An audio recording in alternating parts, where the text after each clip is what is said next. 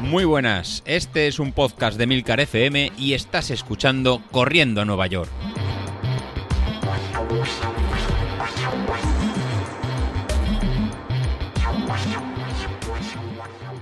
Muy buenas a todos, ¿cómo estamos? Bueno, pues yo de vuelta de vacaciones.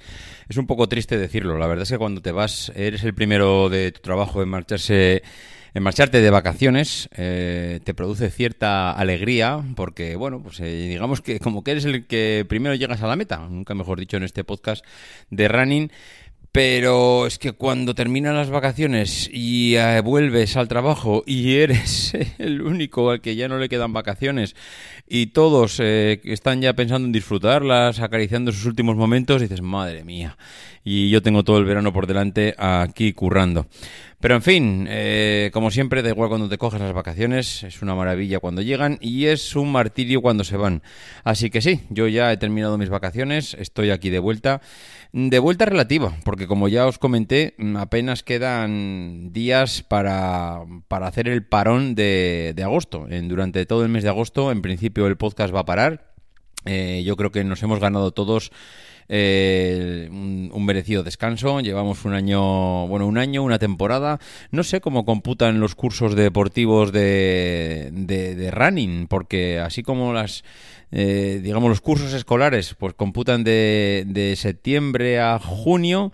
Los años van de enero a diciembre, los años de carreras no sé si van como los cursos escolares, no sé si van con el año, no sé, pero parece como que cuando llega septiembre, iba septiembre, cuando llega junio, julio, agosto, como que todo se para un poco, como que las temporadas se ponen en stand-by y, bueno, como que nos hemos ganado todos el derecho a, descansar.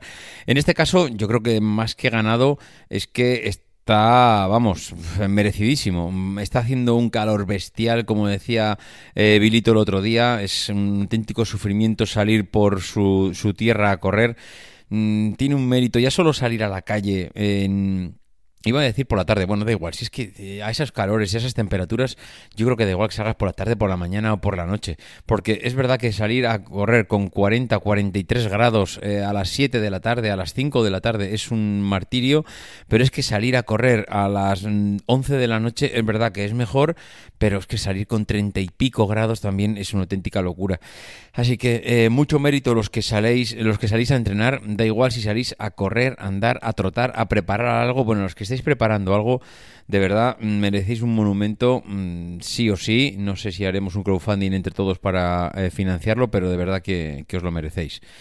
A partir de aquí, eh, bueno, yo me, he suscrito al, al, plan de entrenamiento veraniego de mantenimiento que nos ha preparado Godes. Eh, es un plan muy continuista con lo que estábamos acostumbrados ya a, entrenar si habéis seguido sus entrenamientos, con otros ritmos, con otros eh, tiempos, etcétera. Es decir, no es lo mismo, pero eh, digamos que si sigues un entrenamiento, ya no de Godes, yo diría de cualquier entrenador, más o menos le vas cogiendo su metodología y creo que ya no sorprende tanto porque ambos os vais conociendo. Los entrenadores siempre acaban conociendo a los corredores, pero es que los corredores, aunque ellos no lo crean, sí, también acabamos conociendo más o menos a los entrenadores. Así que, bueno, eh, me gusta el entrenamiento de Godes cuando prepara carreras, me gusta también el entrenamiento y los planes que prepara cuando, cuando eh, hace algo tipo lo que nos ha preparado ahora para el mes de, julio, que es entrenamiento.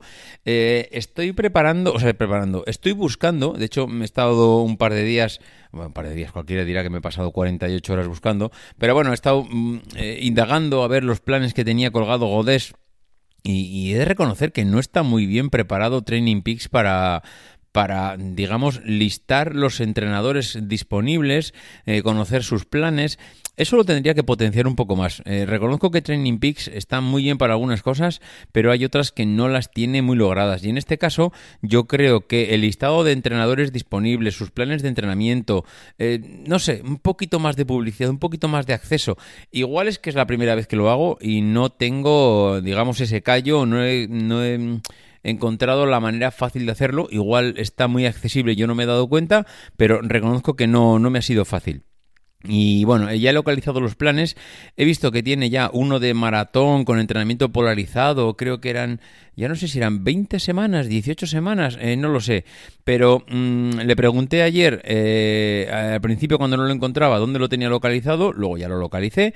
Pero cuando ya estaba a punto de darle clic para pillárselo y comprárselo, eh, me dijo que estaba preparando, espérate un poco que estoy preparando algo, no sé, igual está haciendo algo más específico. El caso es que en el podcast que escuché ayer, pues sí, es verdad que parece o me da la sensación que está preparando uno, pues bueno, con algún pequeño retoque, ajustando un poquito de allí, suéltame un poquito, bueno, pues eso, lo que hacen las modistas, ¿no? Que me cogen el bajo por aquí, ponme un poco por allá, la manga me queda larga, me queda corta, bueno, va reajustando un poquito el traje y, y yo creo que es lo que está haciendo Godés. Me gusta lo que ha dicho, me gusta que dice que eh, no va a hacer tanto en plan intensidad, eh, series muy bestias, muy intensas, porque lo que buscamos más en maratón es eh, series mm, o, digamos algo más a, iba a decir a largo plazo, no, no sé largo plazo la, la palabra, o la frase o la expresión, sino algo más un poco sostenido en el tiempo porque son carreras muy largas y muy de coger un ritmo y no soltarlo. Eh, a mí me gustaría, sí, me gustaría algo así, porque es que los entrenamientos estos súper intensos de un minuto dándolo todo a muerte, eh, Farlek de series, buah, madre mía, a mí es que me agotan, me agotan, no, no, porque me agoten psicológicamente, que posiblemente un poco también, sino que, mm, lo doy todo, lo doy todo y acabo tan reventado que, luego para otros días eh, yo creo que hasta me deja demasiado tocado muscularmente. Pero bueno, eh, no lo sé, veremos a ver, como todavía quedan eh, un par de semanas o tres para, para, que empecemos con el entrenamiento de la maratón de Valencia, pues bueno, seguiremos con el mantenimiento, seguiremos haciendo, yo sigo con mis rutinas de, de gimnasio, mi core, mi fitness, iba mi fitness, mi pilates, mi fuerza, etcétera, eh, sigo saliendo, reconozco que ahora después de vacaciones estoy volviéndome a enchufar y no sé qué le pasa a Sauquillo. Mm, lo tenemos desaparecido. La semana pasada apenas nos mandó un mensaje de eh, chicos estoy out. Eh, dándonos a entender que no iba a poder grabar. Efectivamente no grabó, mm, no ha dado señales de vida en todo el fin de semana, lo cual me parece preocupante porque normalmente cuando sale, cuando va a tope, cuando le pega el alcohol, cuando empina el codo, eh, nos lo publicita, nos lo da, nos lo hace saber, nos manda fotos, nos dedica versos, canciones, eh, nos manda fotos bailando con su mujer, pero es que esta vez no nos ha mandado nada. No sé qué te pasa, Sauquillo.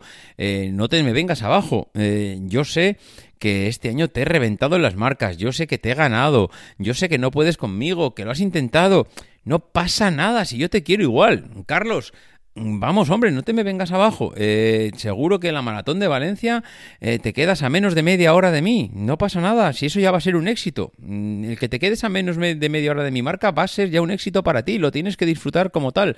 Que sepas que si quieres hacer algo en la maratón de Valencia, tienes que pensar en bajar de 3.30, porque yo no pienso darte tregua y bueno, ya viste que me llegó la, la inscripción en el cajón en el que estoy, eh, creo que estoy en el cajón entre 3.45 y 4, eh, recordar que mi mejor marca en maratón es 4.20 y estoy apuntado en el cajón de 3.45, bueno, apuntado, realmente me decía en el correo, eh, oye, por tus marcas que nos has mandado la justificación, yo no recuerdo haberle mandado nada, la verdad es que no sé si les he mandado algo o no, pero me han apuntado en el cajón de 345. Yo diría que me he apuntado en ese cajón sin ningún problema y nadie me ha pedido ninguna explicación ni ninguna justificación de ninguna marca.